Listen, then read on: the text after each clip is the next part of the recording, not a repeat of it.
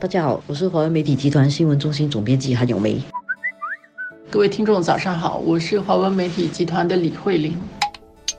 今天我们谈一下新马之间的问题。今天的头条呢是关于这个白胶的白礁主权案的争议正式画下句点。上一次在马来西亚大选之前，我们还在谈说，哎，这个白胶的案件他们提出来可能是一个竞选策略。现在看起来已经没有这个需要，没有这个需要了。而且这个为什么说是一个正式的据点呢？因为是根据国际海牙法庭的这个案件啊，申请一个复核案件的期限只有十年。因为这个案件是二零零八年五月提出来的，当时裁定。的，所以已经过了十年了了。如果马来西亚或者新加坡不再提出这个案件的复核的话，已经过期就尘埃落定了。当时判给新加坡就是新加坡了。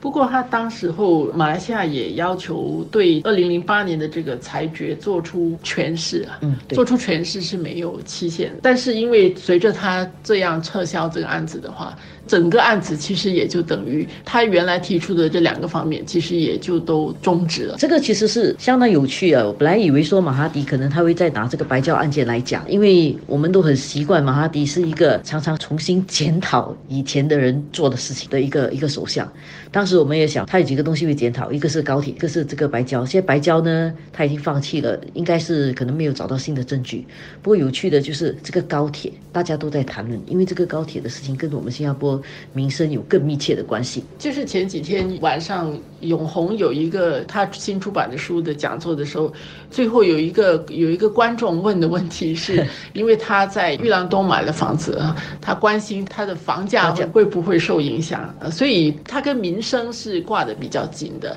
很多人会担心说，呃，因为这个兴隆高铁不见了，这个变卦是不是会影响到？玉兰湖区的发展，但是其实我们都知道，新加坡在这些规划蓝图，其实呃并不是五年之前才做的。对，新加坡的这个规划其实是很长远。我们也讨论过，新加坡的规划本来就是要把中心转移到不只是在市中心，它在各个地方都有中心。玉朗其实是一个要发展的中心，当然榜鹅也是另外一个。而且我记得当时在决定用玉朗作为这个新隆高铁的一个中站的时候，还有其他的选择的。换句话说，我们不是因为兴隆高铁在伊朗所以要发展伊朗，是因为本来就要发展伊朗，伊朗成为兴隆高铁的其中一个点。实际上，兴隆高铁决定要建造，应该是在二零一三年，李显龙总理跟当时的纳吉首相哈两个人呃会面之后才决定的。对，拖拖拉拉，其实中间大家一直想象着九十分钟你坐到那边去吃马来西亚的 什么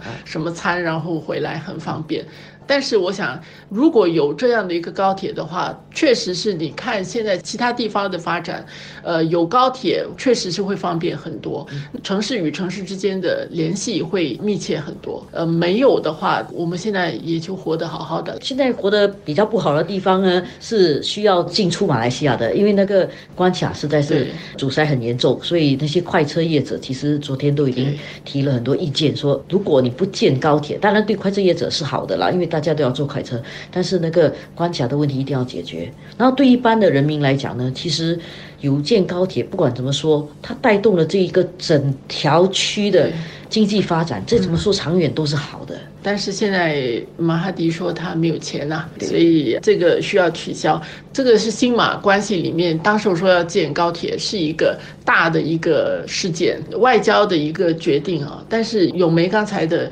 形容一直说是很有趣的，因为我觉得很奇怪嘛，因为我跟你之间的任何协议，我们都还可以说转身就不认账。但是是外交之间的协定，上一个政府的决定，现在这个新的政府能够推翻吗？这个不是党与党之间的，它是国与国之间的。国与国之间的协议可以是一个换了一个政党执政。就推翻了吗？这整个决定，我们看得到，呃，大家开始要有心理准备，系好你的安全带。我们的邻居老邻居回来了，所以他的那个决定的方式是什么？我们是通过他接受媒体访问的时候知道的。然后你看前几天新加坡的交通部的反应是，哎，还没有通知我，我现在暂时不方便做任何的回应。其实因为这个是一个两国签的一个协定。照理，你的第一个通知，大家协商说取消，你可能把你的特别出现的一些情况跟对方说说了，然后大家同意说，哎，我们取消这个计划，是在这个基础上说的。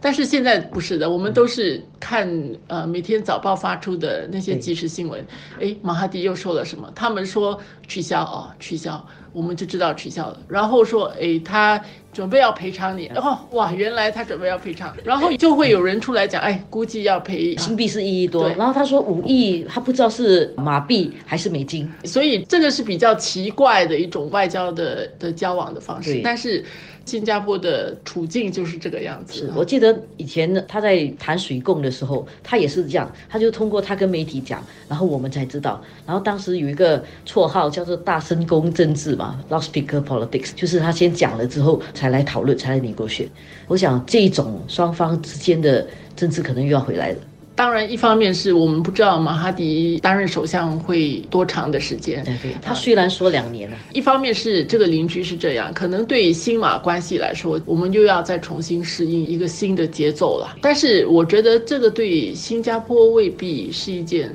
坏事。其实是当我们的邻居常常出一些难题给我们的时候，新加坡人会比较务实，比较有一个现实感，说，哎，知道新加坡是处在什么地方，呃，我们的其他他的邻居是怎么样的，我们应该怎么样去对待这个这个课题啦。那我想起这两年教授那天说的，这个美国是中国最忠实的反对党，所以我们现在有一个很忠实的一个会提不同意见，常常都是反对意见的邻居，其实像一个镜子这样来让我们照照我们自己的一些问题。